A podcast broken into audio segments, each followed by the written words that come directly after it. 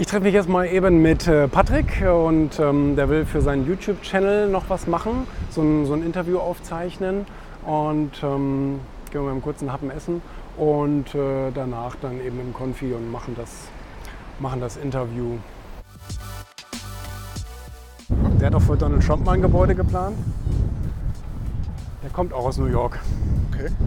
Sieht man auch. Das ist schon irgendwie jetzt nicht so ein typisches Bremer Gebäude. Ja.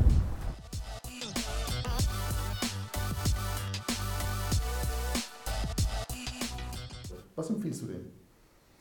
Einmal musst du in dich reinhören und du musst dein Wertesystem analysieren. Das muss man machen. Man muss gucken, was für Werte sind mir wichtig und was für Werte sind mir vielleicht nicht so wichtig. Und dann nimmst du den Pool an wichtigen Werten, Ehrlichkeit, Vertrauen, bla bla bla, irgendwas, ähm, Genauigkeit oder irgendwie sowas, Planung, Struktur, Ordnung und so. Das nimmst du dir und guckst, was für Berufe im weitesten Sinne dafür passen und wo deine Interessen liegen. Welche Filme guckst du dir gerne an, wo bleibst du stehen, welche Bücher liest du oder ne, äh, welche Postkarten guckst du dir an und so weiter. Da gibt es immer irgendwelche Interessen, die wir haben. Der eine mag das Angeln, der andere mag Technik, der andere mag Immobilien, jeder mag irgendwas.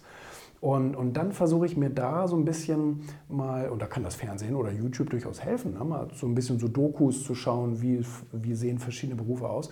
Und dann würde ich versuchen, da wirklich mal irgendwie mitzulaufen oder einfach mal reinzugehen und mal zu fragen, ob ich da mal irgendwo hinter die Kulissen gucken darf. Und das ist einfacher, als man denkt. Und ähm, und, und, und, damit man wirklich zu dem Punkt kommt, wo man sagt, ich weiß, was mich emotional total berührt und was mir total wichtig ist. Weil das wirst du dann auch eines Tages ohne Geld machen können. Okay. Weil mit dem, mit dem Gedanken musst du dich vielleicht beschäftigen, so, ne? dass, äh, dass das in Zukunft alles anders wird. Aber ähm, dass du wirklich etwas hast, was du auch ohne Geld machen würdest, wo du den ganzen Tag Spaß dran hast. So. Und wenn du Unternehmer bist oder selbstständig, dann wirst du damit auch extrem viel Geld verdienen können. Als Angestellter wahrscheinlich, zumindest nur eine gewisse Zeit auch.